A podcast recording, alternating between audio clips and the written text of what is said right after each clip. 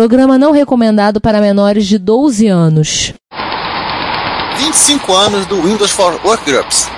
Um Amstrad PCW para o século 21. GSX Spectrum Next agora com Wi-Fi.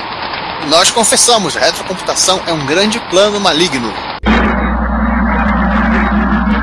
Aqui fala o seu repórter retro, testemunha ocular da velhice do seu PC, com as últimas notícias da agência Retrocomputaria.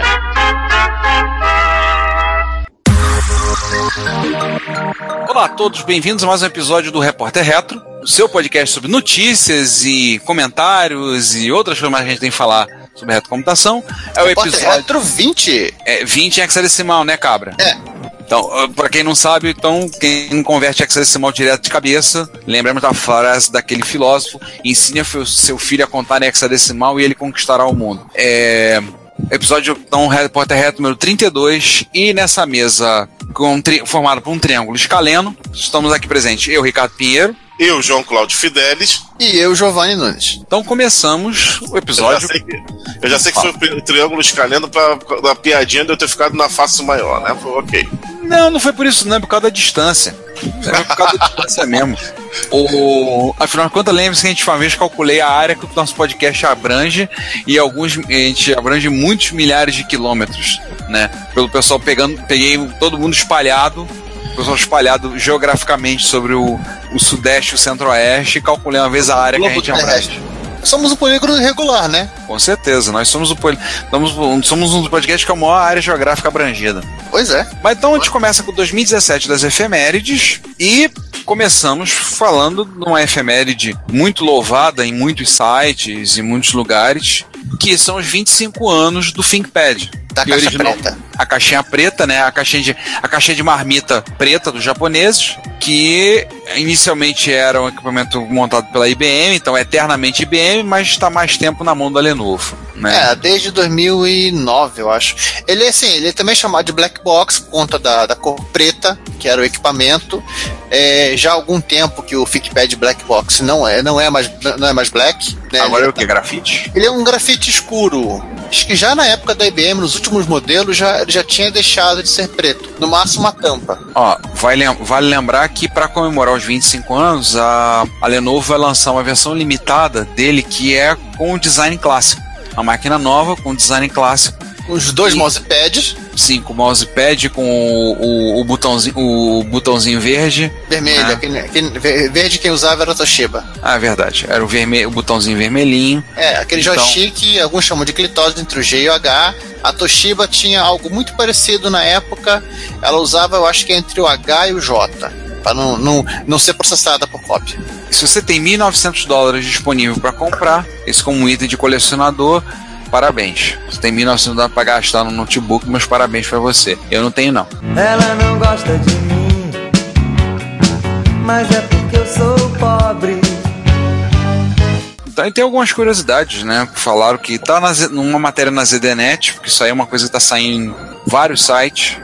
Se você olhar o Ztop, por exemplo, site nacional, também tem muita papo sobre muitas coisas a respeito do, do ThinkPad. Mas tem algumas curiosidades que eles falaram, 25 curiosidades, né? Por exemplo, a festa de aniversário dele está sendo feita no Japão, porque o projeto todo vem do laboratório, começou inicialmente nos laboratórios da IBM, Japo- nos laboratórios japoneses da IBM. É, Tem um nome legal, até o João vai gostar. Eu tinha achado que sem querer, acho que o nome do laboratório é Yamato. We're off to outer space. We're leaving Mother Earth to save the human race. Our star blazers. Ah, Eu vi. Eu acho que o, que o canhão de força do Yamato é, é- é mantido por vários. Think- é calçado por ThinkPad no futuro. Aí tem, tem várias coisas falando sobre o teclado, né? O teclado é descendente do, da máquina de escrever da IBM, daquelas máquinas Electric da IBM, né? E por que a gente fala do ThinkPad? Porque ele foi quando ele foi lançado, você, você sabe fazer um, um- como nosso ouvinte, você é uma pessoa inteligente, sabe fazer conta, vai ver que ele foi lançado no período antes do nosso ponto de corte. Ele foi lançado no ano da graça de 1992. Então, ele é incluso do aniversário de 25 anos do ThinkPad, é um assunto para ser falado, é uma efeméride. Então, ganhou o selinho efeméride do, retro- do Repórter Retro. É, e fora que assim, ele é também um da- uma da- das máquinas icônicas da, dessa época, dos primeiros, acho que dos, dos primeiros modelos de notebook que ainda são fabricados, né? Dos primeiros modelos de notebook que ainda hoje são fabricados, né? Aliás, eu ouso dizer talvez o único, né? É, que a, os PowerBook, a, a, a IBM, a, desculpa, a Apple lá, gradativamente foi transformando em e-book, iBook, depois virou MacBook e hoje é iPad. E o satélite? Aí só sobrou o satélite. Só, só, só, tá- assim, nem, nem a Toshiba tá mantendo a série satélite, ou tá? A Toshiba não tá conseguindo nem manter ela em pé, nem se manter em pé, então. Ah, você sabe qual outra que ainda tem? Por, por acaso é japonesa? Eu acho que a NEC ou a Fujitsu tem uma linha de notebooks também que A ela... Fujitsu, a, a- o Biblo. Ah, é. O Biblo até hoje fabrica o nome de Biblo. Bíblo bolseiro, né? Biblo Ah. grosseiro. Vem com uma bolsa junto pra carregar o notebook. Só alguns dos 25 curiosidades com ele, citar algumas, não vamos ler todas, mas em 1993, em dezembro, um ThinkPad 750C foi enviado para o espaço para a NASA fazer um reparo, foi fazer um reparo no Hubble, no telescópio Hubble. Pega, E- Eles pegaram o código de turminha do Hubble pra, de- dele pra botar no Hubble? Não chegaram a fazer isso, mas é curiosidade que eles levaram, eles não fizeram nenhuma preparação no equipamento, não. Eles pegaram, um, compraram, botaram, botaram no foguete e mandaram para cima. E durante muito tempo, até bem recentemente, os ThinkPads eram os, os notebooks padrão e uso pela NASA. Atualmente estão usando, estão migrando para notebooks da HP. Instalar, instalar disquete no, no ThinkPad em gravidade zero devia ser complicado. hein? É verdade. Disquete voando, você procurando qual é o disquete 5. É verdade. Então assim, É, na verdade ele seria lançado em 1990, né? Mas a, a produção atrasou. Ainda tem o seguinte, o, o próprio, a gente estava falando do ThinkPad, ele é um, hoje em dia considerado um símbolo de design, é um ícone de design, assim como os ZX81 e outros arquiteturas de máquinas são estudados e são um símbolo para design. Então tem uma matéria da Code Design, da Fast Code Design, explicando, mostrando como eles se tornaram um símbolo de design, tudo. É bem interessante para quem curte mais esse lado do design. Se você não está disposto a encarar um texto todo em inglês, eu recomendo fortemente se um- como já falei, dá um pulinho lá no Zetop, tem uma matéria longa, um dos jornalistas por trás, o Mário Nagano, é vidrado nos ThinkPads, então tem uma matéria longa falando da história do ThinkPad. Eu recomendo você dar um pulinho lá para ler, tá? Então tem é uma tá interessante. Então, parabéns para se você tem um ThinkPad, parabéns. E Abraça o. ThinkPad e, e assopre, e assopre as velhinhas. É, abraço. Você já abraçou seu ThinkPad hoje, dá parabéns para ele. Vamos para outra efeméride? Vamos lá, momento vergonha alheia, no caso do para comemoração dos 25 anos do Windows for Workgroups. Para quem não lembra, para quem é do, do Windows XP para cá, a, a Microsoft ela, ela lançou o Windows 1, ela lançou o Windows 2, ela lançou o Windows 3. Aí por algum motivo que eles desaprenderam a contar, eles lançaram o Windows 3.1, que na verdade deveria se chamar Windows 4, porque ele tipo assim, o Windows pulou de 3 disquetes para 9, só para só ajudar vocês entenderem o que a, a diferença que era entre o 3 e o 3.1. Alguns an- aninhos depois, a Microsoft lança o. Acho que alguns meses até. Lança o. o, é, incorporando o recurso de, de, de network, né? Que estava na moda, todos os computadores tinham ligados em rede. O Windows 3.11, que é também chamado de Windows for Workgroups. Que basicamente o que ela fez foi adicionar o suporte à, à rede, né? Que o OS 2 trazia para o Windows 3.1. Então você podia, você podia fazer uma coisa fantástica chamada compartilhar pasta. Oh, você podia compartilhar pasta, é, compartilhar diretórios, compartilhar impressora, esse tipo de coisa que, entre aspas, é algo comum e corrente de se apanhar no- a partir dos outros Windows, né? Agora, se você tiver com estômago, tem um vídeo no canal Pro no Vimeo, que é um do site de vídeo, pessoal Não quem é um vídeo, é um musical. Bom, vou chegar nisso. É um vídeo no canal do, do Rei Ozzy. O Rei Ozzy foi.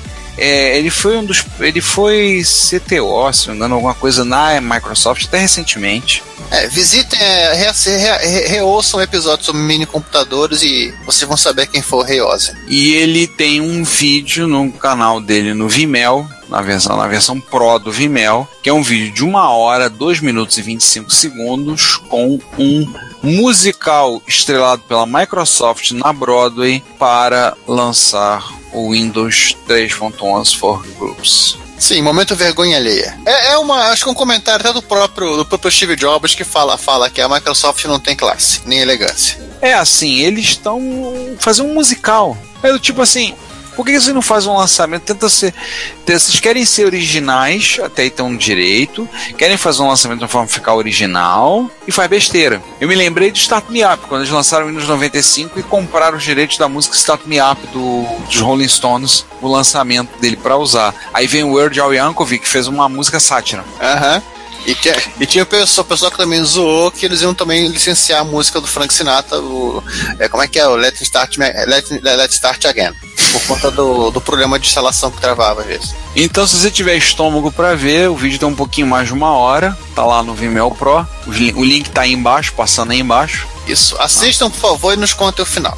A gente não vai reclamar de spoiler. Não, pode, a gente pede para contar o final, porque aí poupa a gente do trabalho de ver. Aliás, eu acho que o César tá até- até agora assistindo o comentário. O, Em loop, né? É. Ele tá vendo em loop. Seguindo adiante aí, vamos agora sair um pouco dessa seara de computador velho e se aproximar para computador velho. Vamos falar de videogame. João, essa é a tua deixa. É, os 45 anos do Magnavox Odyssey. É, é a subseção do Benji Edward.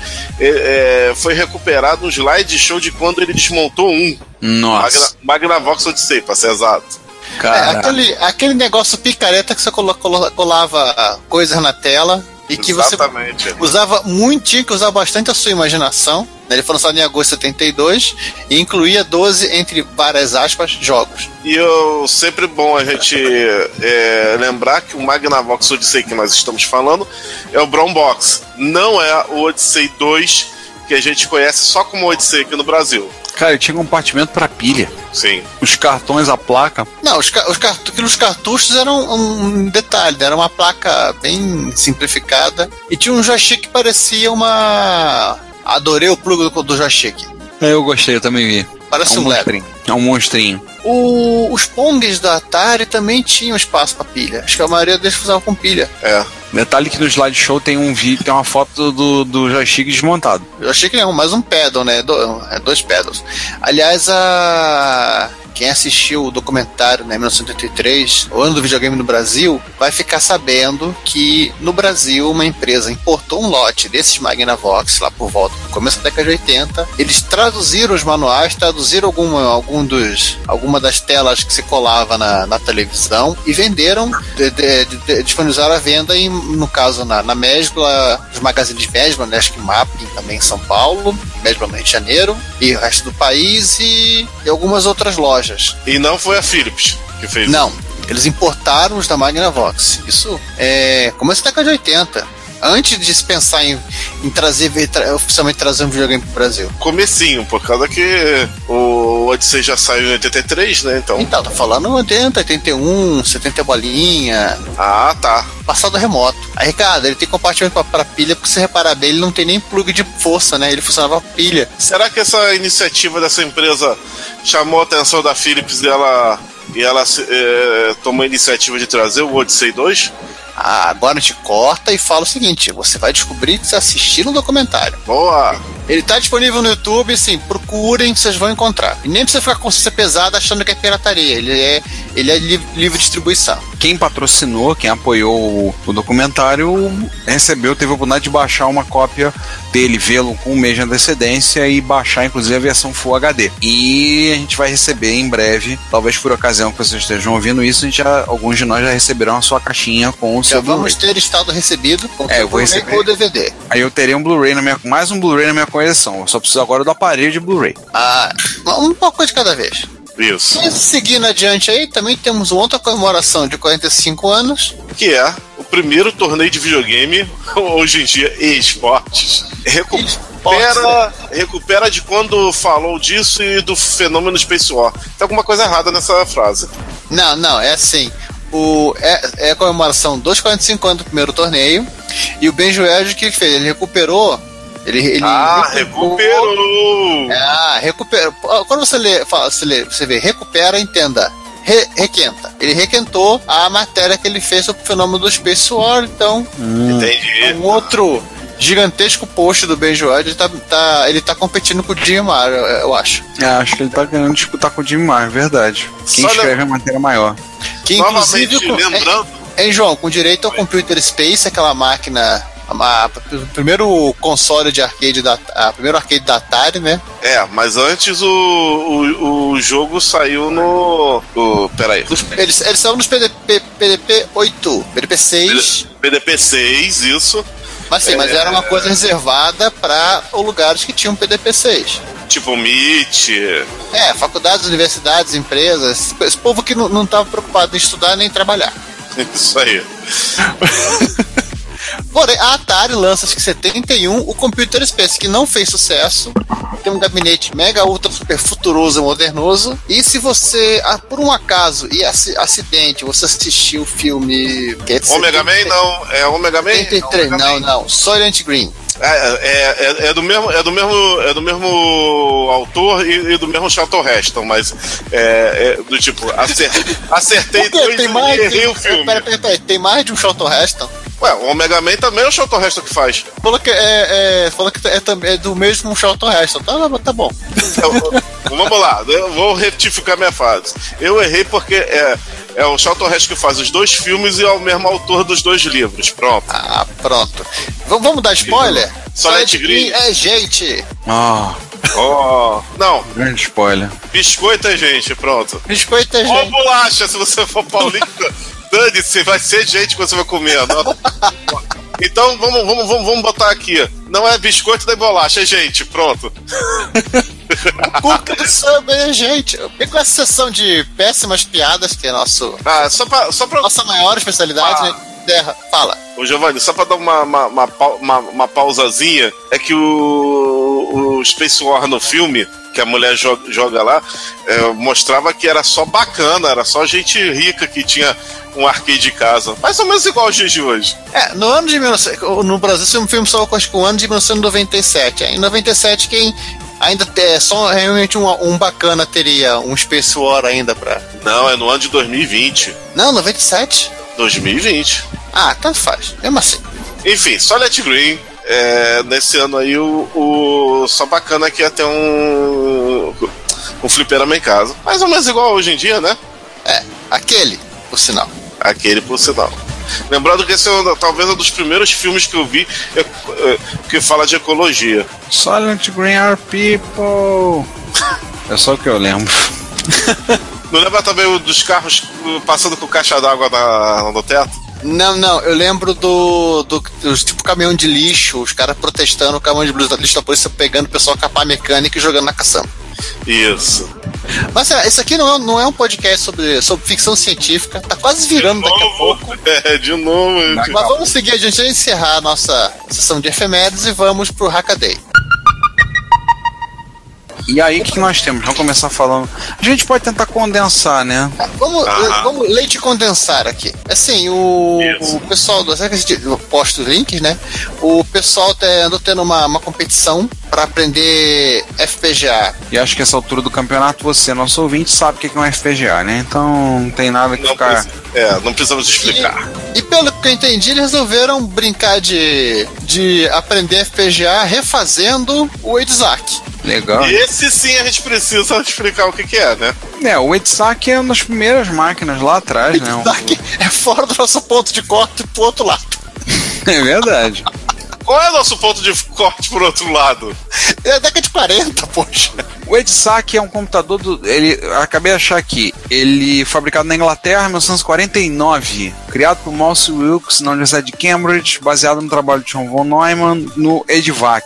Levou seus três anos para ficar pronto, ficou em funcionamento por nove anos. Primeiro computador com armazenamento de programas, com na memória que pode ser lida ou gravada com uma sala inteira. Três CRTs de 35 por 16, matriz de pontos, para mostrar graficamente o estado da memória do computador. Tubo de Wilson. Tubo de Wilson, verdade. Wilson não, é. É um outro cara com W. É, eu esqueci o William. nome. Tubo de William. Então, assim, o Etsak é essa, essa gracinha dos anos 40, grande que nem um, Hum? um, um pequeno um monstro. Eu ia falar grande igual um computador dos anos 40. É, todos Também, eram. né? E, e voltando né, no, no papo de FPGA, né? O pessoal implementando Apple II em FPGA. É, o pessoal um dia vai implementar um FPGA em FPGA, né? Então, É possível, é bem plausível, né? em teoria. É, eu tô vendo aqui, o cara pegou uma DA2, uma placa de desenvolvimento da Altera, uma DA2, porra, a DA2 é, tem um chip, tem poder processamento pra caramba. Foi lá, escreveu em VHL, fez uma, um Apple II Plus, segundo a explicação, bem fiel. Botou suporte a PS, usando o teclado PS2 e colocou lá e mandou. Olha, eu já brinquei com essas chavinhas aqui, são muito infelizes para você para você programar, porque quando você está simulando, você acredita que o teu código funciona. Aí na prática você descobre que você tem que fazer um, todo o sistema de bouncing da, das microchaves. Pra... É, vale, lembrar, é, vale lembrar, se você é estudante, você consegue comprar um ADA2 por apenas 200 dólares, ao invés dos 400. É só você entrar no programa estudantil da Intel, hoje em dia, a antiga Altera. A Intera. Esse cara aqui é o mesmo que, você, que o pessoal usa também para implementar o, o AnaChip? Não, o AnaChip acho que é o DE0. Ah, então dá para implementar uma com sobra, né? Dá, dá. Então quer dizer que graças ao programa estudantil a Intel inteira o valor para você? Ela é inteira o valor. Ah! Pode tocar trapalhões aí, pra ser nossa.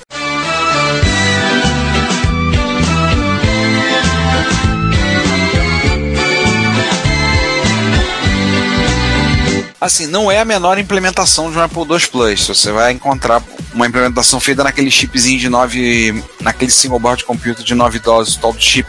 E alguns fizeram, tem inclusive, que a gente já até comentou, do cara fez um gabinetinho, impressora é, 3D. Ele é, aquele é um 2E, né? E o cara, o cara tá seguindo adiante, o cara tá pensando em, em vender aquilo para quem se interessar. Tem implementação de Apple II até em AVR, deve implementando dentro de uma VR, então vou te contar. Que foi aquela, até aquele projetinho que a gente falou algum tempo atrás. Mas essa na FPGA também é bem interessante. E aí vamos juntar, vamos, já que a gente fez uma subseção de FPGAs, vamos falar de teclado? Teclados e mouses para todos. Teclados Pode. e mouses para todos. Então, estamos me sentindo a própria Oprah Winfrey, né?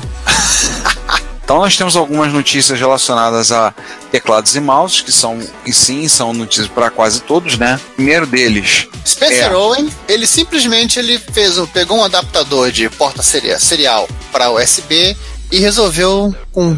Eu tava até olhando o código dele porque eu tava tentando que, como é que ele fez isso. E até é, é, até bem simples. O que ele fez foi transformar, graças ao programa Lute Terminal, um Z88, igual que eu e o César temos, em um teclado USB. Olha aí. É, você vai ter um Z80, um Z88 de teclado. Bancando um, teclado. Vai ter um teclado USB um tanto quanto caro, mas um teclado USB. É, um vídeo inclusive ele rodando, usando ele ligado num outra coisa, outra herança, quase herança retrocomputacional, um Motorola Shun. Que é o, ta, que é o, é o tablet da Motorola. Pô, vocês não entenderam a piada? Ai. Não!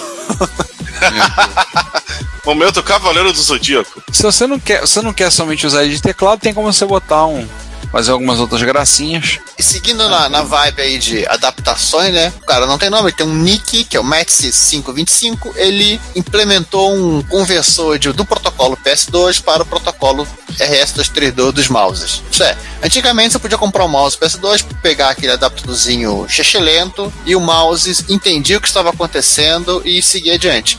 Hoje nem tanto, né? Hoje o, o mouse esqueceu esse passado serial dele. É, os mouses. Uh, isso quando tá o pessoal de retro PC, né?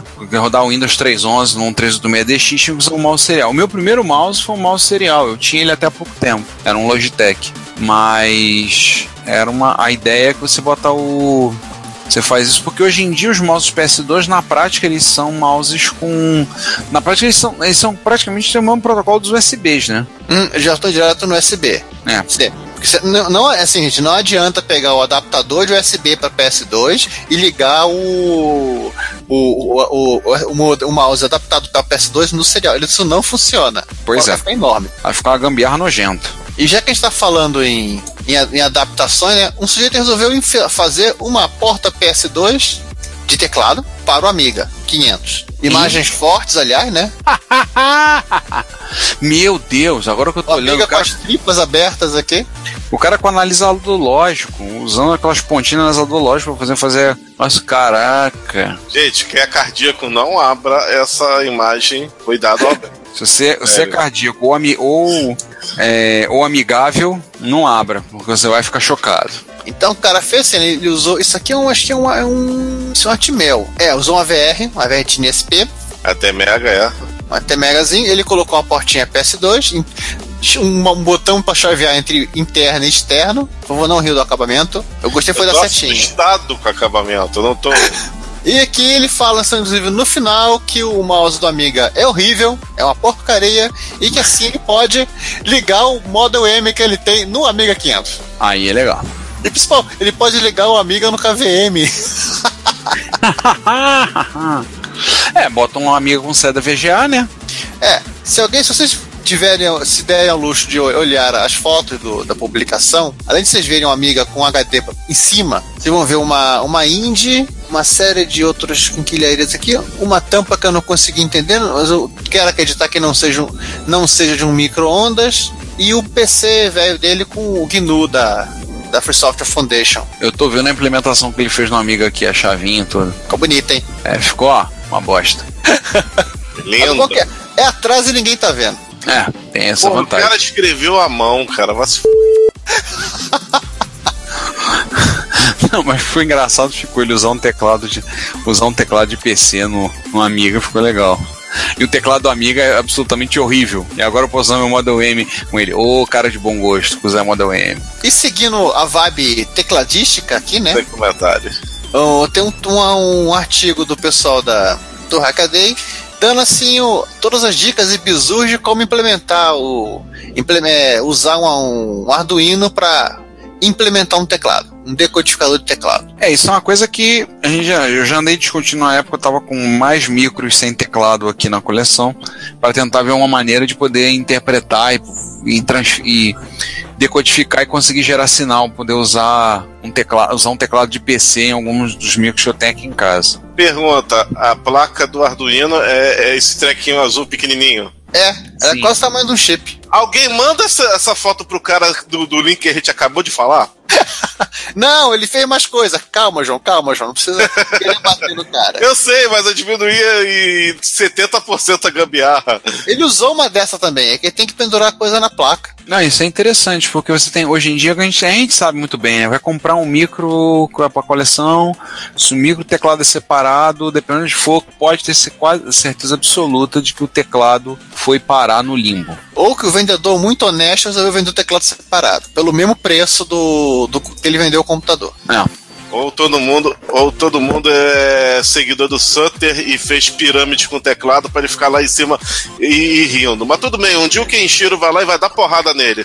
É referência ao anime Hokuto no Ken ou Fish of North Star. Porque o cara tem uma pirâmide megalomaníaco esse ponto. Tem uma pirâmide só pra ele.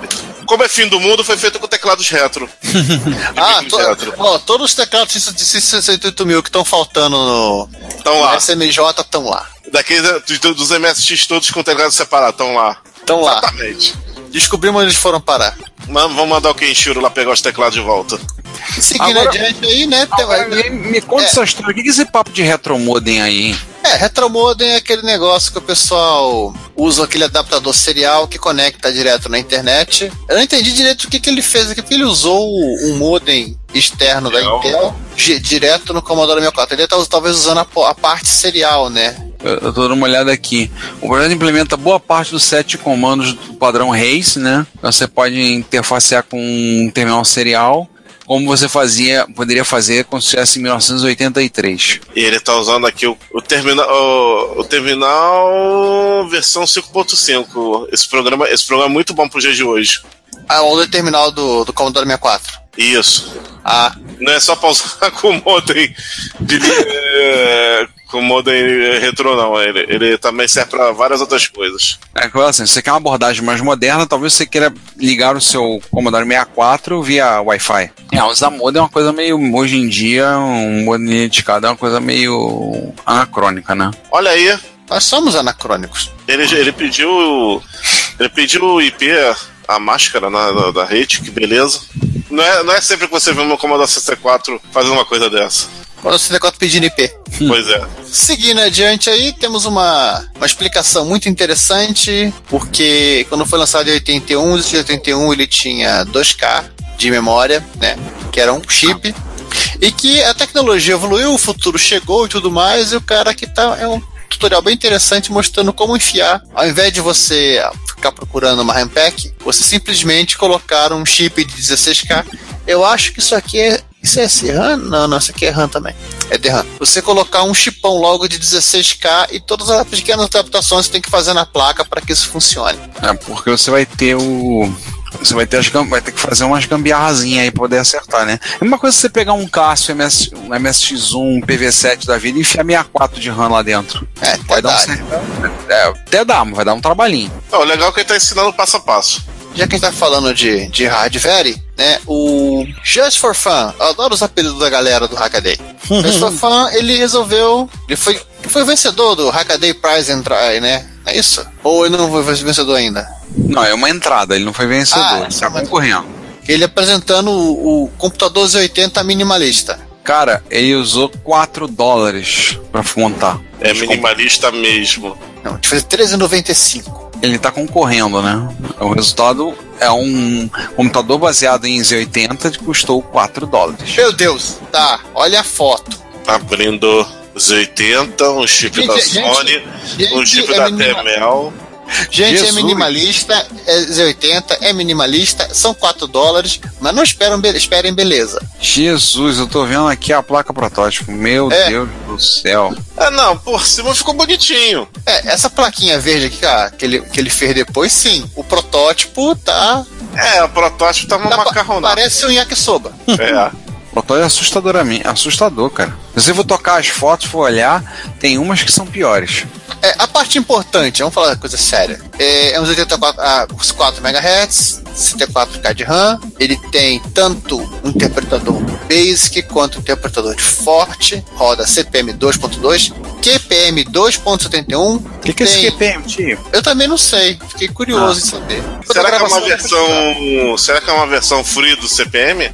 Não faço a menor ideia. QPM parece ser um, ser um clone dos 80. É uma variação dos 80. Uns 80 do CPM. Do CPM, obrigado. É uma variação do. É uma variação do CPM, assim como todas, todas as milhares de variações de CPM que existiram por aí. Deve, deve ser, ah lá, 100% compatível com o CPM 2.2. O E claro, Assembler e o Toolchain para C, né? Essa é a lista de, de coisas que ele. Ou seja, é um clone, é um clone de, de CPM, fim da história. Ah, pra quem, pra quem tiver interessado, fica a dica. QPM. E seguindo adiante, já que estamos na numa parte especificamente de hardware, mas saindo um pouquinho dos 80, Um é, pouquinho. analisando o 6502 com Python e com ferramentas baratas de desenvolvimento, tipo Arduino Hum. e coisa do gênero, e fazendo seu próprio, fazendo seu próprio osciloscópio. Meu Deus. Eu vou usar umas plaquinhas de desenvolvimento para poder fazer umas análises. É, a quem se interessar, isso aqui é, você, tem, você tem inclusive tem uma placa por Raspberry Pi que você transforma ele num osciloscópio barato, de poucos canais, mas, mas é um osciloscópio. E aí eu vi, inclusive, o. Nas fotos ele está usando um BBC Micro, acho que um- isso aqui é um BBC Master, porque tem dois slots na frente. E tem uma. No fórum, onde. No fórum.6502.org tem uma série de discussões para quem é mais versado em Assembly de 6502 que eu e vai conseguir entender. Papo bem técnico, gente. Super. A bem interessante. Entrem e se divirtam-se. Em inglês, em inglês também.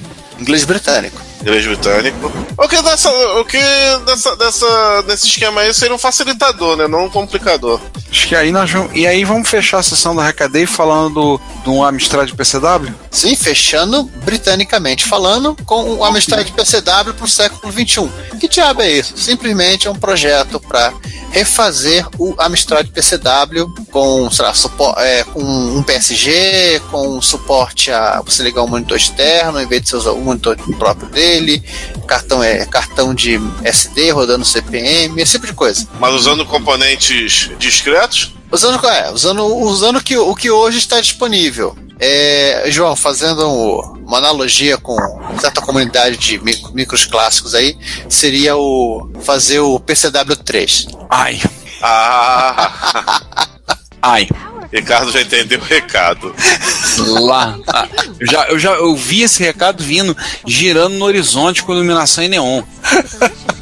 Cara, eu tô vendo aqui que ele colocou, dando, conseguiu dar boot no CPM a partir de um cartão SD.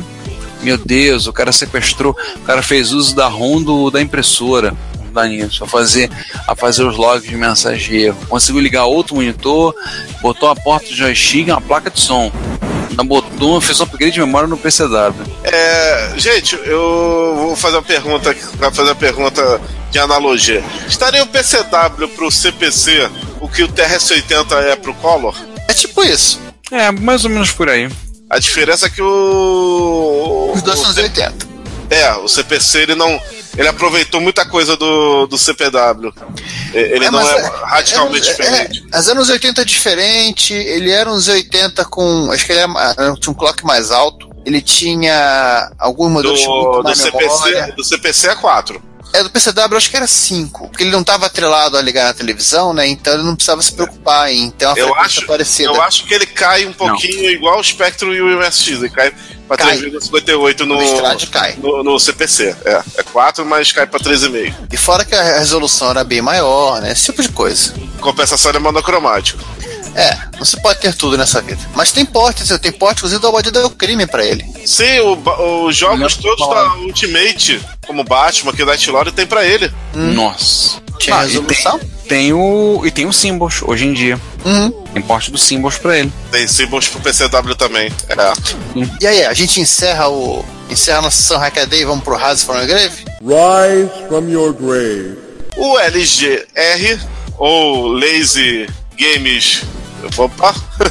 Esqueci qual é a sigla do, do, do- site do cara, coitado. Lazy Game Review? É, Reviewed, obrigado.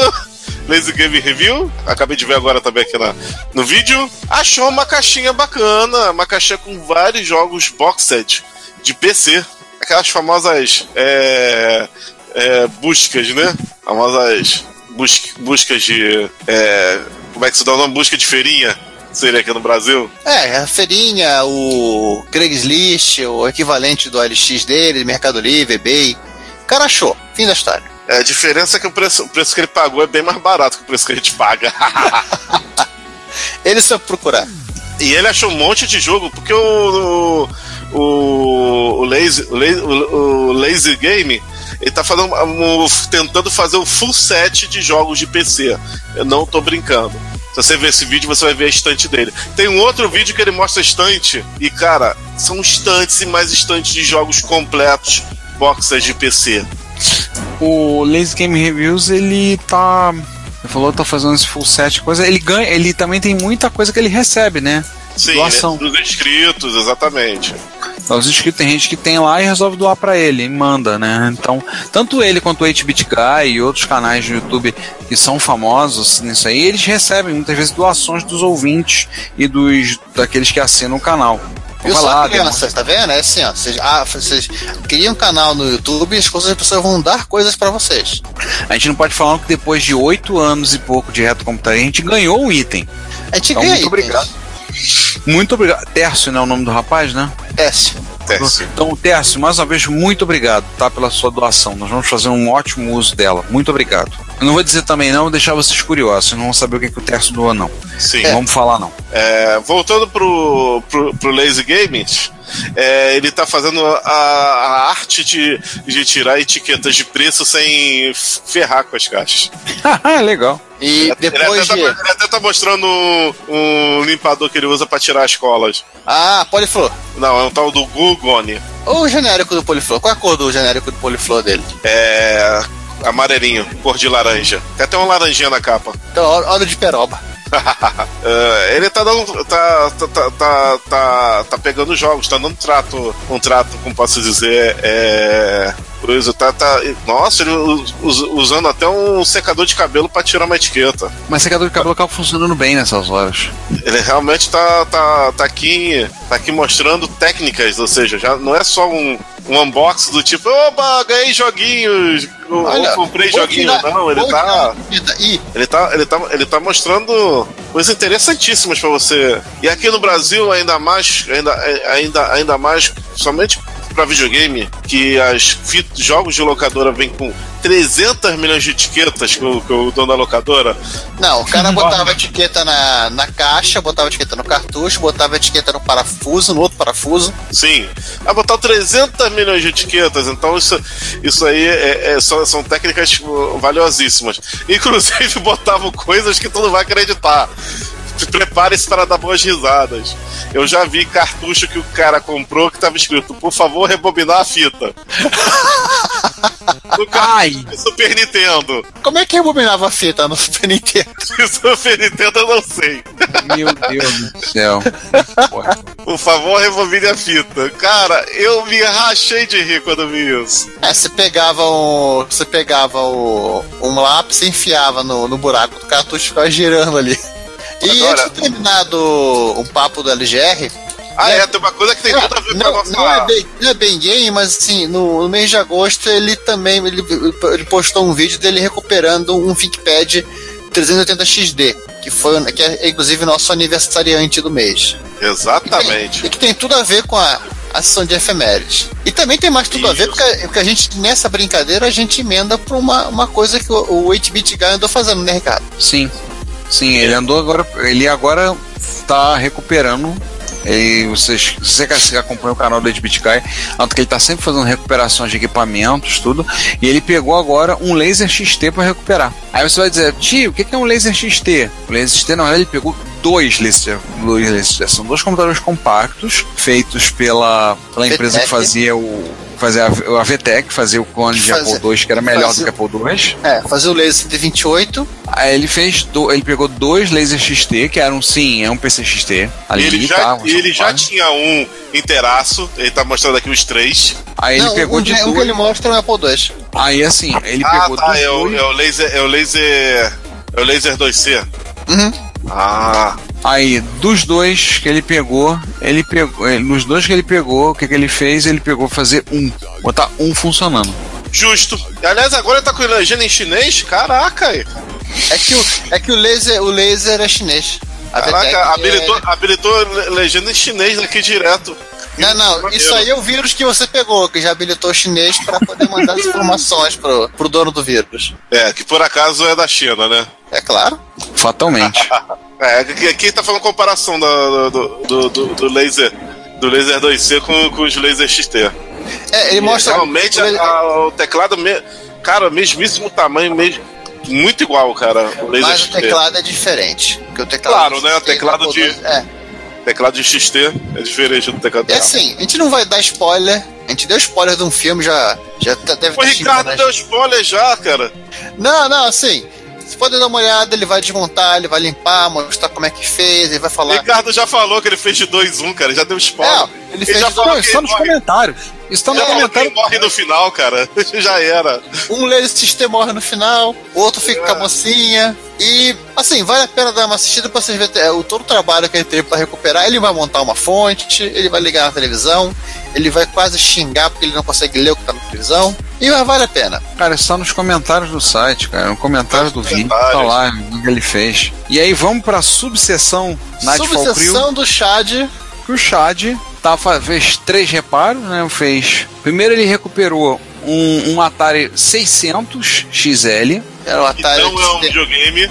Não, é um computador. É o Atari, ele é o Atari 800 com é, versão hatch com menos memória. Então, assim, era basicamente teclado, um problema que não respondia, e a tecla A não tá, tava dando É, só ziquezira. teclar. Teclar não tava aparecendo. Ele foi lá e tirou a barata debaixo do teclado. É, ele pegou, usou limpa contato, co- trocou, consertou dois chips, o U22 e o U23, aí aproveitou, aumentou a memória de 16K para 64, o que tu não pede 64K hoje em dia, É. seria um melhor. Aí ele deu essa guaribada aí no 600XL. São duas coisas que eu não gosto desse, desse Atari, eh, desse Atari XL Red. É, ele ter só 16K e de, e de ter só RF. É, eu não sei se ele, ele não- também não tem a citação de que ele tenha puxado o sinal de vídeo. Acho que ele resolveu se contentar com a RF. A imagem daqui de longe tá parecendo tá bonitinha pra RF, cara. Não. Como você falou, de longe, não sabe De de longe. perto. De longe. Deixa eu ver de mais perto. Lembramos que de perto ninguém é normal, né? Aí, Não, de tá, perto, Tá de cagada. perto- de perto o João mete a cara no monitor e não vê nada. Não, tá cagada, tá RF mesmo. Ah, acho que daí é muito trabalho. É. Mas ele fez um mod de, de vídeo composto. Não, se preocupe, não, não vamos nos preocupar com isso. O problema é que ele fez um mod pra uma coisa que acho que quase ninguém aqui ouviu falar. Não É mesmo. um, É um Intertron Electronic Video Computer VC4000. What the bodega is that? É um videogame maluquinho, é um Pong metida besta? Isso, isso sem videogame. É, se bem que tem o. Se bem que tem o. Tem, usa cartucho, né? Usa cartucho, tem botões curiosos, tem um joystick mais curioso ainda. O que ele fez foi o seguinte: ele fez um, um mod pra ver. Acho que ele também ele não, não gostou muito da qualidade da, do RF, do Atari. eu tô vendo as especificações dele e a coisa assim pitoresca pra época dele, hein? Processador CPU e GPU da Synetics. E a memória é 87, 8, 65 ou 32 octetos. E a memória da GPU são 32KO, ou seja, 32K octetos. Que seria um octeto? 256 bytes. Ah. É, é um conjunto de 8 bytes. Ou. Era mais fácil Não, não. Não, peraí. Isso é especificação de francês. Octeto byte. Só letrinha gente e octeto byte. Em resumo, o, uh, usuários de TI 99 acabaram de ficar uh, sentir vingados, acharam uma máquina com menos memória do que, do, do que ele. Eu acho que sim. Peraí, 87 bytes, Viu? 65 bytes e 32. Ou 32 bytes. É, CPU RAM. Juan cita se vingado, 256 bytes do, do TI 99/4. É um Tem- display esse, de 18. esse aparelho tem menos. E uma máquina feita por nossos amigos da Radofin. Ah, Radolfim. Lembra dela? Não. Ah, realmente, parece falou- um Pong metido a besta. Não, ele tem uns joguinhos curiosos. Ele, assim, eu acho que ele tá entre, entre o, vamos dizer assim, do ponto de vista de geração, né, ele tá. Ele é da irmão do Atari. É, porque ele tem, ele tem joystick com mais botões, né? Tem uns ele coisas lá, tem a saída cartucho. Entra, exato, tem entrada de cartucho. Ele é de 70, chipmaker 75. Ele tem uma CPU e tem uma GPU, mas não pensem que isso quer dizer que ele tem um, ele tem 3D. Gente, crianças, por favor, não é assim que a vida funciona. Ou seja, ele é, ele, ele é junto com o Farshide. É, inaugurando essa geração de consoles do Atari. De consoles estranhos e curiosos com joystick mais estranho e curioso ainda. Tem até um Space Invaders clone aqui. Temos mais Chad? Né. Acabou. É, depois do Mas em Intertron, o Chad cansou. Mas em compensação, a próxima sessão dos Mano Parça tá grande, hein? O pessoal resolveu produzir um bocado agora, hein? Então vamos lá, a gente começa com o Mario. Não, não é esse Mario que você tá pensando, não, é ouvinte. É o É o Mario- Cavalcante, gente. Mário Cavalcante, nosso chapa de longa data, ele fez um vídeo resenhando o baralho, do, o super trunfo de computadores clássicos. Né? Para quem não lembra, a gente comentou, foi feita uma captação no Kickstarter, então foi feito um, um- um super trunfo, só com micros clássicos, sendo que o super trunfo do baralho é Super trunfo um do Raspberry- baralho. É um Raspberry Pi. Não, super trunfo do baralho, tá bom. É do baralho, né? É do baralho. Caraca, é piada pronta. Piada pronta, verdade. Eu tô até agora procurando aqui, olhando onde é que o meu foi parar. O meu tava perdido por aqui. Mas assim, ele fez um vídeo fazendo um review, então recomendo que vocês deem uma olhadinha, E, tá? e seguindo o bate-papo do 8-Bit Guy, assim, não vamos roubar o, o, o page view de ninguém, por favor, vão lá no, canal do Mario, assistam e deem curtido, joinha e tudo mais. O, o. Tabajara, ele resolveu dar um jeito no problema do áudio do TK-85. Aí As pessoas vão lembrar, mas peraí, o CG-81 não tem áudio. Pois é, o TK-85 ele saiu de fábrica pré-projetado para ter um PSG, igual aos MSIs. Mas em algum momento da, em algum momento da, da linha de montagem, acho que alguém da Microdigital percebeu, poxa, isso não vai ficar muito legal, vai ficar caro, sei que lá, e tem um TK90X vindo aí, então deixa pra lá, ou algo Deixa aí. né? Abandona, abandona. Deixa quieto. Engraçado que ela- é. vocês perceberam que nas- no, no verso do TK-85 tem uma saída chamada som. Sim, o meu tem isso. E tem o soquete pra você botar o PSG. O lance assim, eles projetaram, mas resolveram não levar adiante. E as, as pessoas, os outros usuários, desde que descobriram isso, têm feito tentativa de instalar o, o PSG lá, né? Só que os que conseguiram, parece que tiveram alguns problemas de distorção, qualidade do som, esse tipo de coisa. Ricardo, faltou o asa em botar a mão num troço desse. Verdade, o Ozzy ia querer ia dar uma guaribada, não sei. Se bem que o negócio do Ozzy não é muito Laser 31, né? E aí, assim, Tabajara resolveu produzir um vídeo, acho que é um vídeo, é um post do blog dele, se não me memória, né? Onde ele Sim, explicando sim, tudo sim. que é necessário fazer para colocar o, o PSG e a circuitaria necessária e o resto da circuitaria necessária para corrigir o problema do som. Passo a passo. Ele tem umas pulguinhas SMD na placa. Tem, tem uma. Tá, tá, tá tudo passo a passo, super bem explicado, com muitas fotos. E aí o João fala passo a passo e o Juan vai ficar em- muito tentado a colocar um trecho do Step by Step do New Kids on the Block. Step by step. Ah, meu. Meu Deus do céu, Vai que é tua, Juan. Vai votar.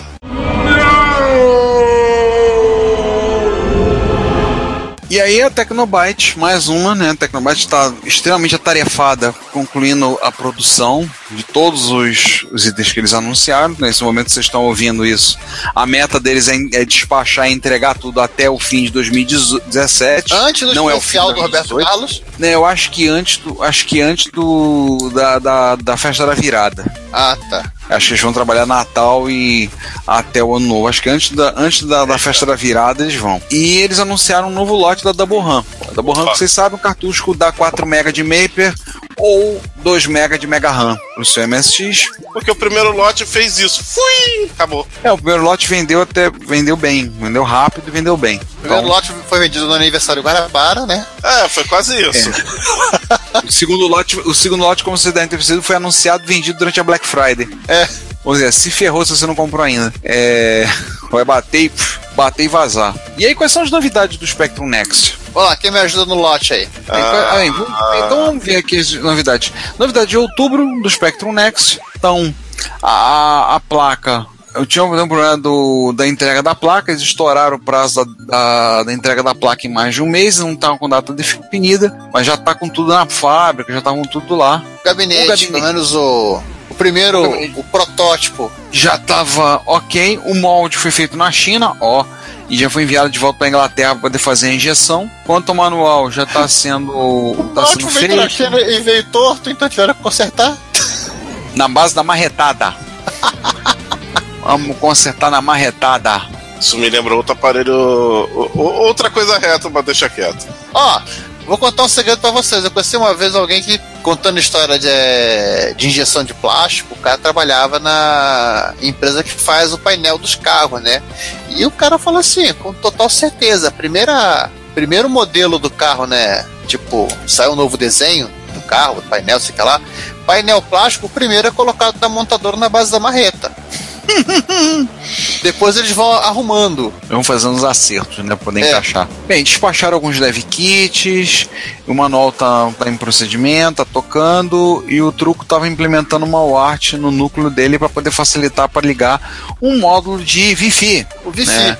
Ou seja, você vai ter Wi-Fi, né? Vai ter Wi-Fi no seu Spectrum Next. Eles implementaram o DMA, ficou um troço bem interessante. É, podia mostrar para aquele fudeba velho lá que não gosta de DMA, né? Ah, As velhas lendas do, da foto do DMA. eu conversei com ele sobre isso na, em Jaú ano passado.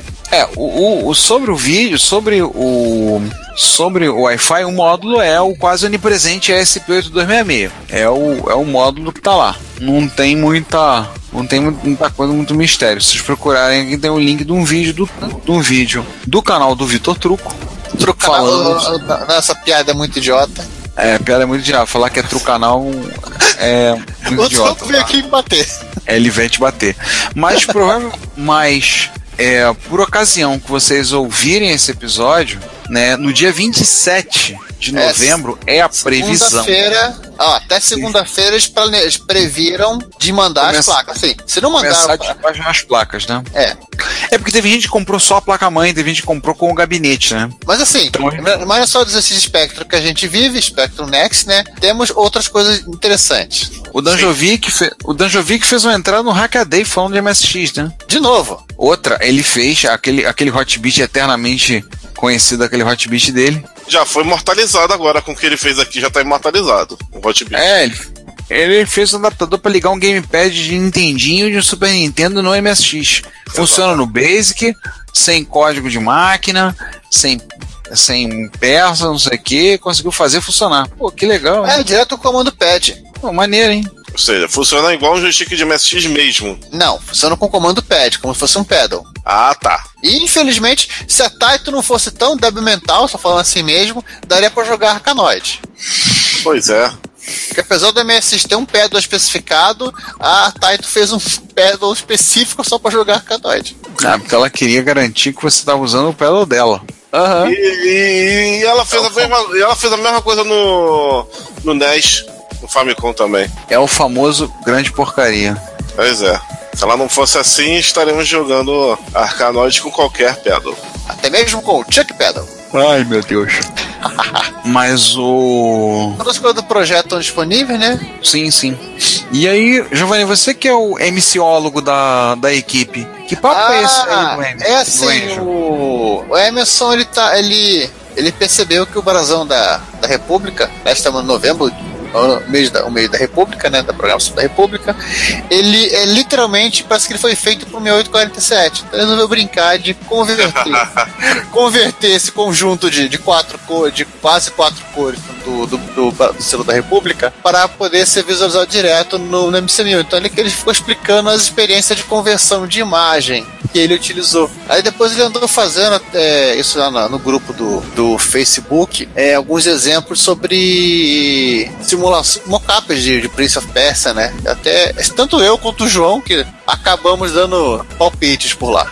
É, que eu sou. Eu, eu, eu, eu, me sinto cara. Eu me sinto cara sozinho, cara. Como só tem duas pessoas que tem PC 6001 no, no, no Brasil que eu conheço, que é eu e o Juan. E o Juan, e o Juan o dele deve estar dentro de uma caixa.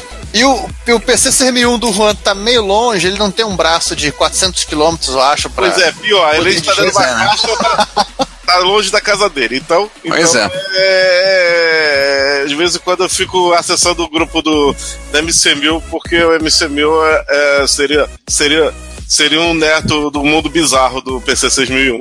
Nossa, um neto do mundo bizarro. Tanto é que tudo isso aqui que ele falou serve pra este micro também. É o neto do universo espelho. É.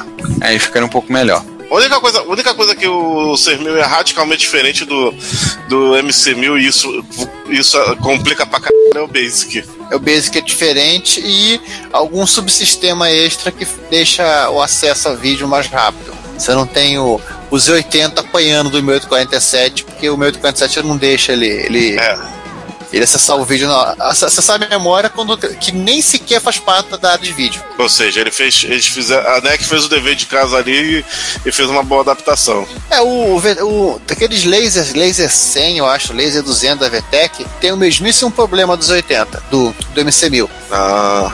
Aliás, o basic desses, desses lasers é, é, é, é também Apple Basic? Eu acho que é padrão Microsoft. Apple Basic é coisa de, de chinês. Seria interessante ter algum tipo de conversão de laser barra PC 6001 para MC1000. Tem que dar uma olhada nessas máquinas. Problema é, é o tempo de se desassemblar literalmente a ROM. Tem que conhecer bem o rádio dos dois micros, né? Pra fazer qualquer coisa. Bom, o 6001, a, a, além da ROM ter sido ripada para os emuladores, é, esses dias eu andei vendo um, um manual que não serve só para ele, serve para os outros micros da, da família NEC, que ele, que ele tem todos os comandos basic de toda a família NEC. Depois, depois a gente conversa e eu te passo isso. Uhum. Tá do archive.org. E seguindo aí do. Agora que come- começou a descambar a programação, né? vamos falar logo de programação. O Rafael Janone, aproveitando o MSXJS, não, é MSX Web. É, o Janone tem feito algumas ferramentas para web, para você usar como conversor de imagem, umas coisas, e agora ele fez esse MSX Há Pen, né? bastante tempo. É, eu penso, o Pen também ele fez há um certo tempo. Tanto que ele. ele eu, eu, eu fui meio que beta tester dele. Ele me pediu exemplos de.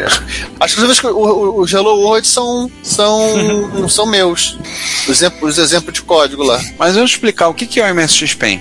É uma interface, é um ambientezinho para você desenvolver, trabalhar em Basic no MSX no browser. Assim, rapidinho, ele é baseado no CodePen, onde você brinca de. Você brinca, você faz a mesma coisa em CSS, JavaScript, né? Para trabalhar no navegador, só que para MSX Basic. Então, se você está longe do seu MSX, então tem um emulador à mão para poder fazer compilação cruzada, desenvolver e tá querendo fazer uma coisa rápida em Basic, fazer uma experiência, MSX Pen para o resgate. É, inclusive ele já abriu aqui com, com um programinha. É, quando você exemplo clica. aqui, rodando, você- rodando MSX2. Ah, quando você clica no, no link aqui, ele vai para um programa pré-salvo. Você pode salvar esse GIST, você pode salvar esse GIST e, e compartilhar com outras pessoas. Tipo esse aqui. Vamos ver ele puro como é que fica. Tipo o Doc Brown aqui. Parece que o basic deles é um. Do emulador aqui já é um 2 mais com o 512 de RAM. É, o padrão que tá. Você pode usar o MSX que você quiser, né? É, o padrão que tá aqui é um 2 mais com 512 RAM e provavelmente suporte FM. Tô vendo pela primeira vez isso agora. Hum. E você tem aqui, você pode programar em Basic ou, ou em Assembler, né? Gente, lá, vamos já- fechar a sessão? Assim que encerra, o mano passa, o João agora resolveu jogar Knightmare no emulador. Na, na realidade, eu tava, tava mexendo aqui pra ver como é, como é que funciona a programação dele aqui. É, eu vou dar uma Ah, legal. aqui com, com calma depois, mas a, ma- mas a ideia é super interessante. E aí vamos para notícias que abalaram o mundo. E aí, as notícias, nós, temos, nós destacamos cinco notícias que foram tiveram as mais visualizadas no nosso site. No mês de outubro. A primeira delas é quando foi liberado o código-fonte do PC MOS 386 versão 5.01. Tá? Para quem não sabe, ele é um sistema operacional multiusuário compatível com o MS-DOS. E o código-fonte dele foi liberado. E onde foi parar? Onde vai tudo parar hoje em dia, no GitHub. Você pode botar no GitLab ou então no Bitbucket também. É, nem eu até no SourceForge ainda, mas que seja. Todo mundo botar tudo no GitHub. GitHub é o caminho, a verdade e a vida. Então. E aí tem alguns comentários curiosos, por exemplo, o nosso ouvinte, o Rui, a Covil contou que usou muito PCMOS, né, com desenvolvimento.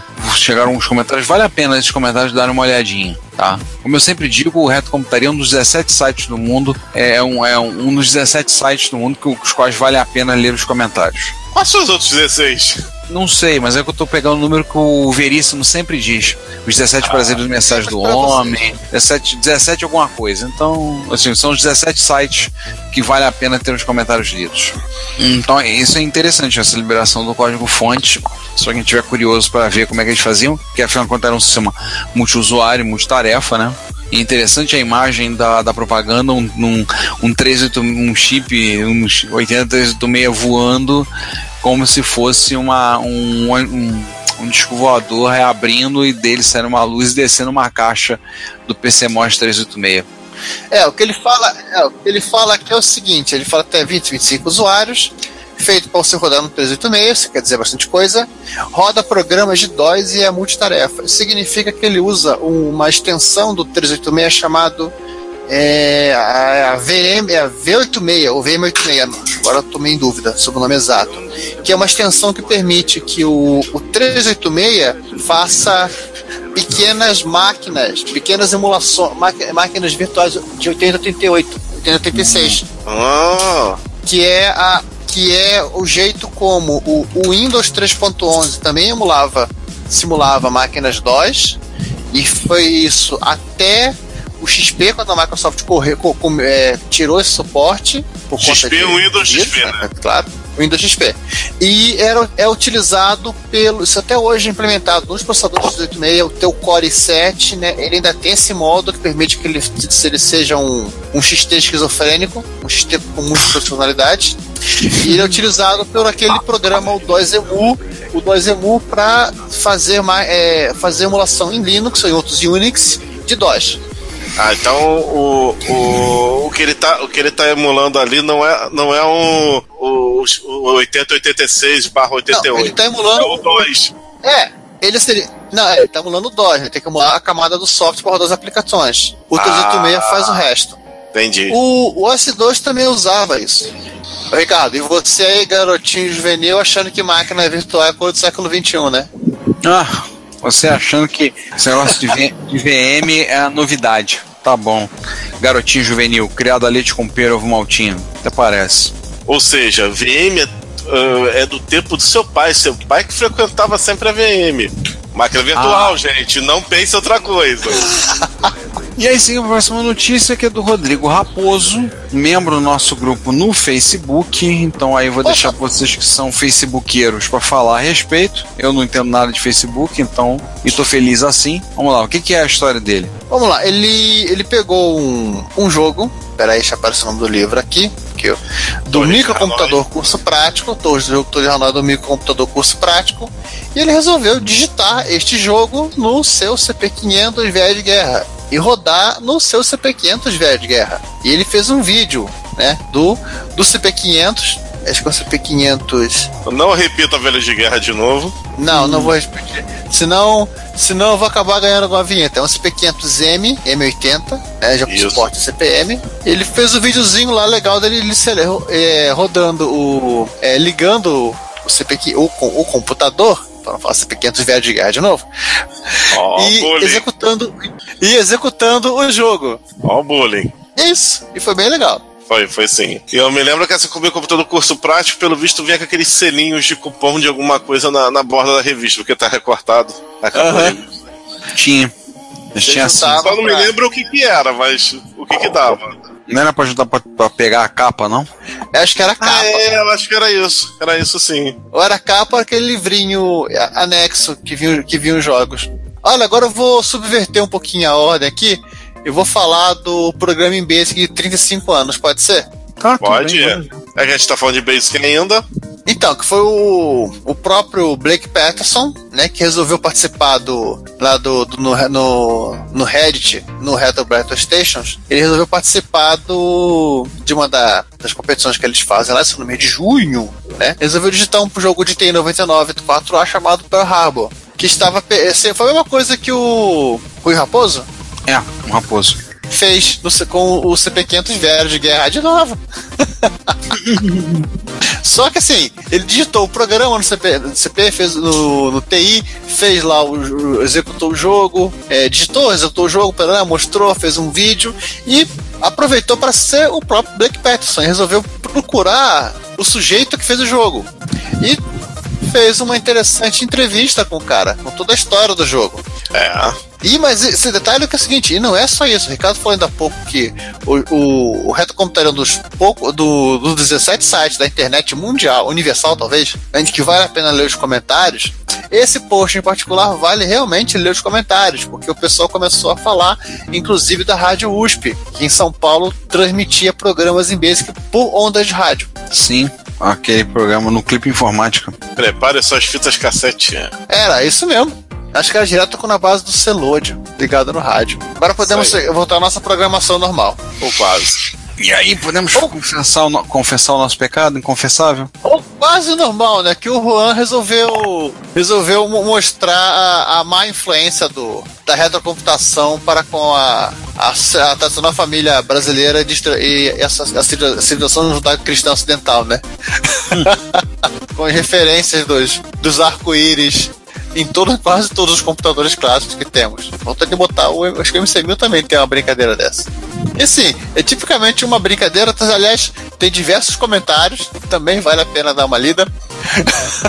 e que foi um do, não vamos falar a ordem, né? Foi um dos sites mais acessados no mês de outubro. Mais, mais visitada no mês de outubro. Ou seja, trollada todo mundo gosta, né? É, todo mundo gosta de, de zoeira. Ó.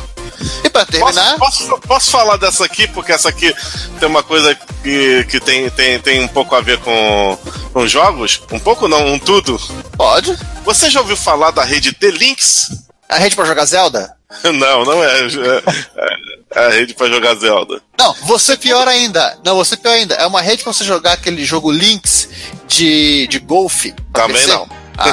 Segundo a MSX Wiki, The Links era uma rede que se iniciou em 1986 e funcionou até em outubro de 1994. Era uma rede japonesa exclusiva para MSX e você podia conectar nela, precisava de um modem próprio, The Links Modem, um login e uma senha. A rede não era compatível com modems seriais. Havia um serviço de envio de mensagens, e-mail e havia jogos online, como o Dairis, entre outras coisas. A rede era administrada pela Nippon Telenet. Que Deus a tenha. Não há muita informação a respeito, mas abaixo peraí, nós temos dois é, vídeos. aquela mesma, é aquela mesma telenet que eu tô pensando aqui agora? É a mesma. Ah, do American Truck. Do American Truck, da série Fantasma e Soul de Vales, do Andoroginos, do, dos jogos da Wolf Team, como, como o Final, Final Zone. Ou seja, é, é exatamente essa que você está pensando, sim. Não há muita informação a respeito, mas abaixo temos dois vídeos. No primeiro, a demonstração da rede como um todo. Na segunda, um modem da rede em ação. Só para dar uma, uma pequena, uma pequena é, complementada na, na matéria, o jogo hoje em dia raro do Laydoc é, Link também usa essa rede. Você pode jogar, jogar, Super é, Laydock, é, versão de, de Link. Tem. Ricardo, você vai tentar. Vai, vai- talvez você consiga lembrar disso. No nosso episódio sobre a Konami, nós Hum. comentamos sobre um jogo de, de corrida, eu acho. A Konami Spirit. É, não, um jogo específico do. Que sim, só foi distribuído nessa rede. Então, então foi a um Spirit. Foi um Spirit? Achei que um Spirit foi- fosse vendido em cartucho pra, né, pra aquele joystick horroroso. É, se eu não me engano, ele foi também distribuído nessa rede e tinha no cartucho da, da Panasonic, segundo o Ricardo, horroroso. Eu nunca joguei, então não posso falar nada. Mas é. Sim, ele também foi distribuído. Parece que ele também fazer igual o Super Laydock, ele pra, pra modo dos players, você podia usar ele como um link e conectar com outra, outra pessoa à distância. Hum. Eu fico imaginando como é que funcionava a nível de delay isso Super tinha- Ultra. se tinha algum delay ou não, porque estamos falando de uma, uma rede ainda assim dedicada, mas uma rede de linha de escada, né? Então, então é. Muitos poucos jogos fizeram uso dessa, de- de- dessa rede. Eu só me lembro. Só me lembro desses dois e ainda botaram o Dairies aí na, na, lista. Sendo que o, no caso do Laydock, eu fiquei sabendo recentemente por algumas revistas que esse jogo existia. Lembrando que o Laydock não é a versão que você tem. Que todo mundo tem. É a versão de Link, com, que tem o logotipo do, do Link. É a versão de Link, não é a versão da, da Cisco, não. Exatamente. Ela é uma versão rara. Eu só vi a venda no SMJ uma vez. Parece que É rara e, assim, e entre aspas inútil, né? Porque hoje em dia você não vai conseguir jogar ele em rede. Pois é. Talvez por causa disso ela não é muito cara. Ela, ela não é muito mais cara que um Laydock normal. Então essa, essa curiosidade acabou não, não, não, não servindo muito pra encarecer o jogo. Que nada. Vender pro, pros ocidentais. Então compra qualquer coisa. Fica aí agora aquela curiosidade. Quantos jogos. Cara, eu tô vendo aqui um jogo que foi baixado por aqui, que é o Gun Fright. A, a versão nipônica que era. Que era como todos os jogos distribuídos pela, pela Jaleco. É, os caras conseguiram baixar aqui. Abaixava e salvava em disco ou baixava e era na nuvem? Eu acho que era na nuvem. Desligou o, console, o, o computador. Um abraço. Oh, que legal. Amanhã, amanhã agradecia no final do mês a conta de telefone. É, eu acredito que, que, que, que eles fazem alguma coisa inteligente de, de, de, de fazer um pacote, né? De, em, algum, em, em algum momento com alguma, alguma empresa de telefonia. Você acredita? A gente vai ser pessimista. Enfim, não temos muitos detalhes sobre essa rede. Go- Gostaríamos até de, de, de saber maiores detalhes, né? Inclusive, a gente não, não, não sabe quais são os jogos disponíveis, tirando esses três aqui que é, já citados. Nossas fontes foram. Foi só o que a gente viu nas é, MSX Magazine que foram escaneadas no. Nossas fontes é, não, não juraram lealdade ao novo líder da Yakuza e tiveram que se cortar o dedinho e a língua. Nossas fontes foram todas em Arial. Enfim, Vamos lá, seguindo. é, fechou, né? Vamos comentar os comentários, que a gente se diverte mais. Episódio 80, Commodore Pet ao Pet ao Pet, parte A. Nós tivemos. Ó, um comentário, que bom, porque você não viu a parte 2. É, o primeiro comentário é do Gessel. Sempre achei curioso que não tivemos clones do Pet. Acho que o monitor embutido tornava o contrabando, ou pelo menos a compra no exterior, né, bem mais difícil do que do TRS-80 ou do Apple. Os fabricantes nacionais interpretaram a falta de máquinas por aqui como falta de interesse. O lance do 2001, né? O PC 2001 da Microtech empatou com o Nexus 1600 das Copos como o segundo clone brasileiro de PC. O que indica que o 2001 ainda era, uma, era uma, um nome, né? Um nome muito popular nos produtos, mesmo depois, de- depois de algum mesmo depois de algum tempo depois do, do lançamento do patch. Afinal de contas, 2001, na década de 80, ainda era futurista. Era muito longe. E ainda tínhamos esperança que íamos ter carros voadores. Hoje temos terra plana. Ai, ai, fazer o quê, né? Quem segue aí na parte B? Vamos lá. Um tal de uma pessoa chamada Austregon. É um Transformer? Deve ser. Um desses. É, o símbolo aqui parece, parece um, meio um carrinho, né? Então ele é um Autobot. Autobot. Na minha escola, os micros chegaram no final de 1985. Eram clones de Apple II até bem acabados. Quase não tive oportunidade de usar. E não entendi, não entendi exatamente no que, que se encaixa o comentário. A gente fala alguma coisa de clone de Apple? Não? A gente fala de, como de, fala de computador nas escolas. Ah, tá. É verdade, que o Pet. Do Desculpe. Educator. Desculpe do Alzheimer. Ah, E é claro, o nosso amigo Sérgio Augusto Vladilauskis, Vladisauskis, acertei? Vladisau- É Vladisauros, Só né? Só que a gente chama o Sérgio Nunes de Vladivostok mesmo. Então, que seja. Eu juro que a gente tá tentando ah, pronunciar seu nome corretamente. O Ricardo já tá conseguindo. Fui pra frente do espelho. Eu, eu preciso de um pouco mais de, de treino, mas vamos conseguir, gente. E um pouco mais de Esteja- espelho. Esteja certo, 2018 vai aquela. Como é que é? Lista de. Lista de promessas, né? de promessas para o podcast. Exatamente. Bom, vamos lá. Ótimo episódio, pessoal. Parabéns a todos vocês que fizeram a gente chegar até aqui. Uma pena ver empresas que tiveram a faca e o queijo na mão e não souberam cortar as fatias. A Atari se afundou e ainda te- tem a fixa ideia de voltar ao mercado de games com seu Atari Box. Mas é uma tremenda de uma furada, pois é um ARM com Linux rodando a preço muito superior às plaquinhas que já estão no mercado, custando menos de 10 dólares. A Commodore tinha tudo para dominar o mercado de micros e games, mas com tanta decisão atrapalhada, sumiu. E ninguém sequer deixou algum legado no mercado. João, tamo junto. Deixaram sim, Seguista- peraí, peraí, peraí, deixaram, deixaram a briga da- do, da- das, das patentes do Amiga até hoje. É, isso, isso tá sendo uma luta praticamente eterna. É capaz daqui a, a mais cinco anos de programa a gente já tá falando de, de coisas sobre a Ih. briga dos direitos de amiga. No fim, no fim dos tempos sobrarão, sobrarão as baratas. O, dão uma olhada, quando todo mundo for destruído numa grande guerra nuclear, vão sobrar as baratas e o processo sobre os direitos da marca amiga. É, que agora vocês baratas brigando pelos direitos. né? Aham. Verdade. Verdade. Continuando. João, tamo junto. Seguista até a morte. Já comprei minha versão de colecionador do Sonic Mania. Muito bom, hein? É aquela que tem um Sonic com dois palmos de altura? Sim, Nossa, vai ser caro pra chuchu. muito bom. Mas vale a pena, bonito, cara. Mais uma vez, obrigado pelo banho de conhecimento que vocês nos proporcionam e abraço a todos da equipe do Retro Computador, Computadoria. Foi que ele escreveu. Nos vemos em Jaú. Bem, alguém dá uma toalha pra ele, vai por causa do banho. É, eu tô dando banho em ninguém, não. Não, por causa do banho, você fornece a ele, você fornece a ele uma toalha e um sabonete pra ele ficar, para ele ficar limpinho e cheiroso. E a gente joga a E- ducha de conhecimento. É. É, bem, E tem, um- tem uma sílaba a mais aí, não é retrocomputadoria, não, é só É, ele retrocomputaria. Fez de popróstito, ele fez de popróstito. sim, sim, sim, sim, claro. Ele ficou, você foi empolgado, e- ele ficou empolgado com o potrótipo do pet e escreveu retrocomputadoria. Sérgio, a gente fica lisonjeado, muito obrigado aí, cara. É, a gente aqui é um bando de palpiteiro, como a gente sempre falou. Nós, nós só palpita as paradas. E é, e é isso, cara. A gente tenta, tenta fazer aqui o de melhor. O PET realmente é uma máquina que a gente não teve acesso. Aliás, quem teve acesso aqui no Brasil? Quase ninguém, né? Ao, ao PET. Pelos motivos que a gente já falou, porque, porque que não dava pra trazer um. Pesado pra caramba, reserva de mercado. Nunca vimos um pet aqui, mas a gente pode tentar brincar com o emulador de vez em quando. É. É o máximo que a gente consegue.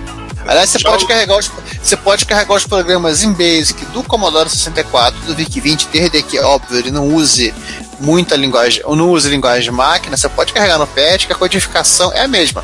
Ah, tá? Afinal das contas, era o mesmo. Afinal o- das contas, é o, é o mesmo Basic. É o mesmo basic. Afinal de contas, o Trevial, Sovi- o Trevial é um Sovina. Era um Sovina. Então, gente, é... eu fico lisonjeado pelo, pelo elogio, cara, e valeu, obrigado. E é isso. Talvez a gente faça uma outra trindade, quem sabe nos anos 80? Não, não tem tanta. Já, já acabaram as trindades. Agora as trindades são de dois, de quatro, meia dúzia. As de três acabaram. Mas trindade de 4 é mais gostoso, cara. Ai, meu Deus do céu, essa altura do campeonato tem que ouvir uma dessa. Pera aí, mas não acabou. Temos ainda Não um acabou. comentário do Retro Hits. Vai lá, Ricardo. Então, o, temos um comentário do Shido no episódio, no episódio 159 do Retro Hits, onde nós temos uma sequência de covers da banda de música eletrônica japonesa Yellow Magic Orchestra, tá, sendo executados em um MSX, tirando proveito de seus chips musicais.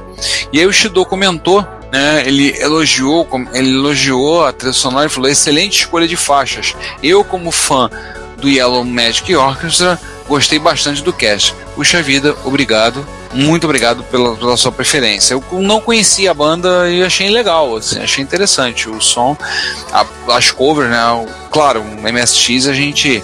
O MSX a gente ouve até bip e gosta, mas achei interessante pelas músicas que são. Até depois pretendo dar uma procurada, dar uma procurada lá no Deezer, ver se eu acho material dessa banda. Olha, eles são 76, eles eram música eletrônica antes mesmo de ter instrumento eletrônico.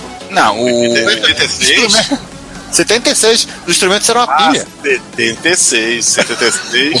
Você diz, Ah. o Kraftwerk veio antes, eles usavam a, a vapor, né? A vapor, botava carvão no sintetizador e Pô, vamos, eu, vamos. eu esqueci o nome daquele sintetizador que o Cartwright usava e o, e o Lake. eh, o, é, como é que é? Alme Lake Palmer também usava, né? É, o Keith Emerson usava, era um Moog. Mug, isso, o Mug. O Deep Purple também usava. Uma caneca. Todo mundo. É, todo mundo usava porque só tinha ele, né? É, só tinha o Moog naquela Só época, tinha né? o Mug, porta. E era, ele era gigante. Era um sensor gigantesco, verdade. Não, o gigante era a caixa do carvão. E eu sempre que, eu, que a gente fala do Mug, eu tenho que falar como é que aquele maldito lá do Deep Purple conseguiu fazer sample da Pantera no Mug. Ele tinha muito tempo livre. Inacreditável, cara. 1976 ele fez o sample da Pantera. Mas assim, já que a gente não tem tanto tempo livre quanto ele, a gente fica fazendo outras coisas, o que, que tem no nós aí? Vamos, no- vamos rapidamente falar das notícias do É Nós. Bem, das, das cinco mentes em baixa resolução que cometem esse site, esse podcast, quatro estiveram presentes ao encontro de usuários de MSX em Jaú. Metade sequelada, Peraí, metade que dos, in- da- dos participantes do podcast ou metade do pessoal que estava em Jaú é sequelado? metade do- dos participantes estava sequelada. É, que bom que era só metade, né? O sequelado é o outro, tá, gente? Não sou eu, não, é o outro. o, o Bom, encontro eu foi. como não tava em Jaú, tô totalmente fora dessa. Beleza, É, você, continue. você tá livre, da, tá livre das sequelas. Exatamente. É, o encontro foi entre os dias 2 e 5 de novembro de 2017, quase que no mesmo local de sempre. Quase por quê? Porque a escola técnica industrial, no espaço da escola, que a gente sempre fazia o encontro, não podia porque foi o período do, do Exame Nacional do Ensino Médio. E nós não fomos lá para ver o pessoal chegar atrasado, ficar assistindo o pessoal chegar atrasado e chorando na porta. Mas nós fizemos num espaço em pertença à escola, só que no, no antigo prédio da escola que foi recentemente reformado. Uma sala um pouco menor, mas uma sala já com mesa e não tinha internet, mas já estava com as mesas, que já nos economizou um bom trabalho de não ter que ficar levando é, mesa para em sala, né? 1949 não tinha Wi-Fi. É, o prédio não tinha Wi-Fi. É um prédio fundado em 1949. E ali é uma sala, como eu falei, um pouco menor e sem Wi-Fi. Mas, em compensação, uma sala bem mais segura. Então, a gente não tinha nem o trabalho de desmontar nada e já estava com quase todas as mesas necessárias já estavam lá presentes.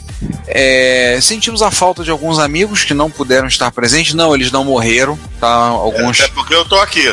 É, também, sentimos a sua falta, João. Pessoal se pergun- sentiram e perguntaram por você lá. O... Não morri. Mas por causa de questões adversas, né, que não puderam ir alguns, então, tipo, questões relacionadas a trabalho, é, ou a falta dele também, né, que ocasiona falta de dinheiro no bolso e outros acontecimentos de mudança. Contenção de tipo. recursos. É, alguns motivos de saúde, outros motivos de outros outros motivos de mudança e coisas do tipo, é, não puderam estar presentes. Esse ano foi um encontro foi um pouco menor. Né? Acabou se tornando um encontro um pouquinho menor do que a média. Mas foi um encontro divertido. Tivemos pessoal de para variar, gente de tudo que é canto, Rio de Janeiro, Curitiba, São Paulo capital, interior de São, interior de São Paulo, Brasília. né? Brasília. Tivemos Jaú? Muita Fudeba, muito Fudeba, é, Jaú também, né? É, e lembrar que o Tony, por exemplo, de Jaú, ele só, ele, mesmo sendo de Jaú, ele não pôde estar muito tempo presente, porque o Tony, para quem não passou umas questões sérias de saúde esse ano, e na semana do encontro o médico internou ele. Aí ele teve alta e correu pro encontro, correu na medida do possível, né? Correu em termos, né? É, ele foi andando bem dá, devagarzinho. isso que dá ter, usuário, ter médico usuário de amiga. Ele foi andando bem lá, bem devagarzinho, deu uma passadinha lá dois dos, do- dos quatro dias do encontro, né? Conversou lá com a gente rapidamente. Tinha uma presença lá de algumas pessoas vieram, Ademir Cachano, deu uma passadinha lá, para dar um oi. Aí tinha umas coisas lá, alguns micros bizarros apareceram, como o Sony HB701 que o Emiliano levou. Tivemos o campeonatozinho de Animal Wars, que foi bem divertido, vencido pelo Daniel, Daniel Ravazzi. Tivemos solda em placa e coisas do tipo. Futucando, e até futucando, uma, e até um desafio, né? Peraí, Fala tivemos do- uma pessoa que levou um Atari 800 Era isso que eu ia falar. Ah. Fala do desafio MSX versus Atari 800. E tivemos um desafio de xadrez entre o MSX e o Atari 800 que é, nesse desafio o MSX perdeu. De 2 a Ou se- 0 Ou seja, não. nós. Ele Fala. perdeu de. Ele perdeu basicamente de, de 1 a 0 porque a primeira partida a gente desistiu de ficar esperando. Porque o Experimental Chess era. era essa vez ele é muito. Ele é muito detalhista, ele demorava muito pra jogar. E o do Atari era qual? Era o Atari Chess, e nós o- no, no Atari, né? Que é de 79, eu acho. Se eu não tô enganado, a versão desse jogo. E nós utilizamos numa.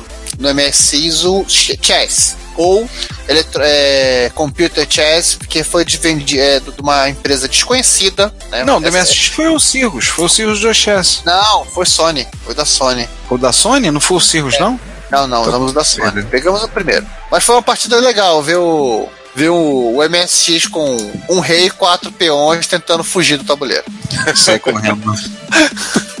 Teve isso, né? Então, calma, mas haverá revanche. Haverá revanche, né? O... No momento que vocês estiverem ouvindo isso, é possível que eu já tenha conseguido subir o álbum de fotos e vídeos. Se vocês estão seguindo a gente lá no, no Instagram, vocês viram muitas das fotos, viram alguns vídeos lá postados, tanto por mim quanto pelo César Cardoso, relacionados naquele momento. É, foi bem legal. O encontro foi bem divertido, tá? Sempre vale a pena, Jaú é um encontro sempre divertido. E, e se você não foi, não vou repetir a história, mas você perdeu muita coisa. É, você devia ter ido. É, você devia ter ido mesmo, pô. Deu mole. Não ter ido. Se você não foi, aproveite, vá no ano que vem e aproveite a comemoração dos 20 anos de encontro de MSX de Jaú. Sim. Nossa. Ano que vem vai ser 20 anos de encontro. E logo que a gente voltou, teve uma, uma coisa que aí o João participou comigo, É. que foi uma o que acontece no meu trabalho, na escola onde eu leciono, a Escola Técnica Estadual República, aqui no Rio de Janeiro, começou a fazer um evento de dando um evento de atividades no- do curso de informática, então tá- ao longo do mês de novembro nós tivemos várias palestras, tivemos exposições, campeonato de games, outras coisas mais. Tivemos a presença, inclusive, do pessoal do NGCast, então os nossos amigos, nossos Mano Parça, o Alfredo Junix, o Diogo Leal Estranho e o Rogério Pousada tiveram lá, dando palestra Não. também. Não no mesmo dia. Não, eles tiveram no dia, eles tiveram todo no mesmo dia, no dia 14. Ah, é? É, eles lá, te acertou os. Eu chamei, eu chamei um, vieram os três, então foi o pacote completo. E os alunos estavam todos empolgados, que é mais uma palestra envolvendo jogos, né? Mas logo no início, no dia 8, a pedido foi feita uma pequena exposição sobre computadores retro. Eu não gostei do termo computadores retro, não reclamo sempre disso, porque não gosto muito de usar esse termo, mas que seja. Então, uma exposição sobre micros clássicos. A princípio, eu estava presente, eu e o João, esse que está aí do lado, tá na outra ponta do triângulo, e tivemos também a participação do André, André Tavares, também levou uns equipamentos. Então a gente teve, obviamente, MSX exposto, o FM Towns. Além é, dos teve- professores convertidos, né? O Paulo e o, o Marcelo, né? é verdade, o Marcelo deu uma ajuda lá a montar as coisas todas, mas não ficou muito tempo. O Paulo levou o FSA1 dele, o MSX2 dele, e roubou a minha tela, safado. Safado e ordinário. levou a minha, a minha telinha que eu levei lá pra quebrar um galho e ele pegou a tela.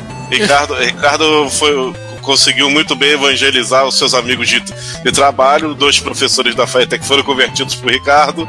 Pois é, agora falta Os dois Pedro. compraram micros japoneses, inclusive, né? É, os dois compraram MSX. Um tem um Philips, o outro tem um Panasonic. Isso. Ah, o Philips tecnicamente é japonês. É, é, whatever. É, pois é, é um É Kyocera. qual? né? É o Na, na prática ele é um 82 Kyocera. É um 8220. Ah, 8220. Então ele na prática é um NEC. Ou, ou o Sânio, eu não sei o que é o 8220, não. Não, o 8220 é NEC. O Sanyo É NEC é, também? 82, é 8250, 55 e 80. Esses são Então, Sanyo. então os NECs são 30, 20, 35 e 45. Isso, isso. Então, a gente teve lá ao longo do dia todo, em alguns momentos, os alunos adoraram, porque tinha vídeo, tinha lugar para jogar, Né? né? Então, o João tratou de cobrir essa, essa falta de uma forma muito bem explorada, usando o, o FM Towns. Isso. A gente fez algumas apresentações, falamos, fizemos uma, um bate-papo rápido com eles, apresentando o que a gente estava levando, comentando sobre os equipamentos que estavam ali presentes. É, no site do evento que é upinfoeter.com. É, se não estiver ainda, não tiverem colocado, estará, terá um vídeo, algumas fotos. Eu também, por ocasião ouvir isso, deve ter um pequeno álbum lá no meu Flickr. Eu vou botar esses links no. Vocês já terão visto esses links lá no Retrocomputaria dessa exposição com as fotos que foram feitas no dia. Eu não fiz foto nenhuma, quem fez as fotos todo foi o Paulo. Aí ele tirou e mandava as fotos para mim. Mas foi legal foi divertido, teve professor indo lá falar, foi até engraçado no final, achando, até comentei com o João, ah, o pessoal da noite vai dar nem bola. Aí veio o aluno da noite, veio o professor, aí veio um, veio um professor lá que até, teu, até tecnicamente é seu colega de trabalho, Giovanni, que ele também trabalha na IBM. Ele, é. ele veio falando lá, comentando, ele conhece o Marcelo, amigo do Marcelo Sávio, então Marcelo, foi o Marcelo França que falou comigo. Pô, mas tava numa empolgação esse cara. É, tava dando empolgado, disse que tá pensando em realizar dois sonhos no ano que vem, chegar aos 40 realizar dois sonhos. Comprar um Monza Tubarão e comprar um MSX. Eu me lembro disso. Ele disse que vai ser mais difícil explicar pra mulher o que, por que o MSX do que o Monza Tubarão. Ah, eu, eu falei, quase que eu falei pra ele, manda ela vir conversar com a Cláudia, que isso aí se resolve rapidinho. É... Deveria ter falado. É, mas eu vou falar com eu falo com ele durante a semana, quando encontrar com ele lá no ah, corredor, eu falo com ele. Então, assim, eu demonstrei a GR8net, então uma coisa legal, teve uma demonstração rápida da GR8net. Então, carreguei jogo via, via internet no, no MSX. Caramba, lá da Rússia, outro continente, lá na Europa, na Rússia, ele trouxe, trouxe um jogo, é, puxou de lá diretamente no MSX. Assim, a GR8net é uma interface muito interessante, tem muita coisa ali dentro dela, tem até a pia da cozinha ali dentro, o Eugene Britkov botou de tudo dentro daquela boneca, e assim, né, tem muito a aprender sobre ela. Então eu pretendo no futuro fazer o que eu for descobrindo, escrever e botar no retrocomputaria, porque além de estar tá tornando, eternizando essa informação para que eu mesmo possa ler depois e lembrar, é uma maneira de estar compartilhando com vocês, vocês, talvez, apesar do preço alto dela, vocês verem que, pô, na boa, a interface vale a pena. Eu gostei dela, assim. Ela tem. Você disse que o manual dela tem 20 páginas, né? 200. 200 eu comi um zero. Cara, ela tem muita coisa. Ela tem todo. Ela basicamente tem Ethernet, faixa Ethernet, um monte de coisa embutida, inclusive um navegador, um navegadorzinho web, simplesinho, modo texto, e um cliente Telnet que eu não consegui fazer funcionar. Ela tem é, suporte, ela emula SCC, FM, MSX áudio, tem um PCM, tem uma, tem uma chavinha que liga a saída do áudio, fica por interno no micro ou por uma saída P2 do lado, tem uma entradinha para cartão micro SD, o qual você pode botar o material, pode inclusive botar em FAT32, porque ela consegue ler a partir dela, ler cartões em FAT32, e para piorar, a Ditacuja tem um matchpack para fazer cálculos em 32 bits. Isso já me deu. E só esse negócio do matchpack me deu ideias cretinas. Que não serão para hoje, não serão para agora, mas está me dando ideias cretinas. Eu vou ter que. Eu tô pensando em sentar dar uma fuçada nesse manual dela algumas coisas, dá algumas ideias muito doidas. Desde suporte a faixa 32 até coisas que exigem mais cálculo, até interrelacionado à rede. Então, for, então, a princípio teve isso. E acho que o último comentário lembrar é que quem está seguinte tá assistindo Star Trek Discovery, nós estamos no período do hiato. Discovery só deve voltar, vai voltar no dia 8, não, no dia 7 de janeiro de 2018. Então vocês estarão ouvindo agora, se vocês forem lá e acessarem na com, estarão ouvindo os últimos episódios do Dobra 9. E eu também gostaria de um MSX com memória de cogumelo, Giovanni.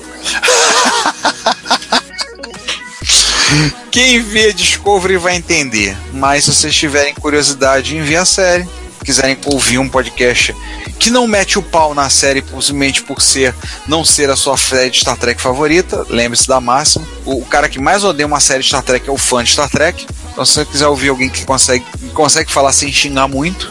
Ou, Eu acho que os, os, produtor, os, produtores deveriam meter logo o pé na jaca e botar um Jedi na série. Pronto. É, eu acho que, é, eu acho que eles tinham que pegar fazer alguma, fazer alguma coisa mais, mais assim. Mas, é, poderia ser. Mas não ia dar muito certo Jedi, não, porque o cara ia empunhar aquela porcaria, aquela espada, alguém ia puxar um phase, dar um tiro nele e acabou tudo. Ah, não, vamos, vamos fugir dessa discussão: o que é melhor Star Wars Star Trek, senão daqui a pouco vai dar, vai dar merda. Mais alguma coisa, Giovanni? Alguma coisa a comentar, dizer? Já que fizemos essa pauta quilométrica, filamos ela jato. É que nós esmerilhamos a, a, a pauta, né, literalmente em dobra 12, passamos bem por cima. É, porque assim, na, a, vocês devem lembrar, no o, o repórter retro de outubro, teve uma pauta bem magra. Em compensação, essa pauta aqui tá com sobrepeso. Tinha uhum. muita coisa para falar. Essa pauta, tá, inclusive, teve assento especial no cinema. Nossa. Então é isso, gente. Fechamos por hoje. Muito obrigado por terem ouvido até aqui. Vocês não aguentaram até, nos aguentaram até aqui. É, para daqui a uma semana, vemos agora com o episódio de dezembro. E depois entraremos na mid-season, onde vocês vão ter cinco semanas ouvindo a abobrinha dos episódios de 2017 para retornarmos só em fevereiro. Star Trek Discovery volta em janeiro. Nós não. Nós vamos ter, vamos ter um, umas merecidas férias. Ou não. Então, Acho que não. É, acho que não, né? Então que seja. Então é isso, gente. Até mais. Até, pessoal.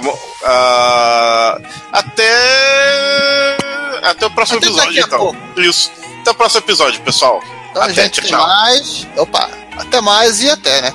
Se você quiser enviar um comentário, crítico, construtivo, elogio ou contribuir com as erratas desse episódio, não hesite. Faça! Nosso Twitter é retrocomputaria, nosso e-mail é retrocomputaria.gmail.com e nossa fanpage é facebook.com retrocomputaria. Ou deixe seu comentário no post desse episódio em www.retrocomputaria.com.br. Como sempre dizemos, seu comentário é nosso salário. Muito obrigado e até o próximo podcast.